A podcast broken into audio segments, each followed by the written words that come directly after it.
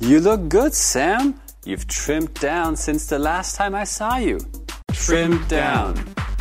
Oh, thanks. My wedding is just a month away, so I've been working hard to lose weight so I can look good in my suit. Lose weight. Good for you. I like to lose some weight too. What have you been doing? I've been exercising five times a week. I run for 30 minutes each time. Good job. Have you changed your diet? Diet. Yes, I cut down on carbs, sugary drinks, and fried food. I also stopped eating late night snacks. Carbs. Sugary drink. Fried food. Snack. Those are good tips. I might try that too.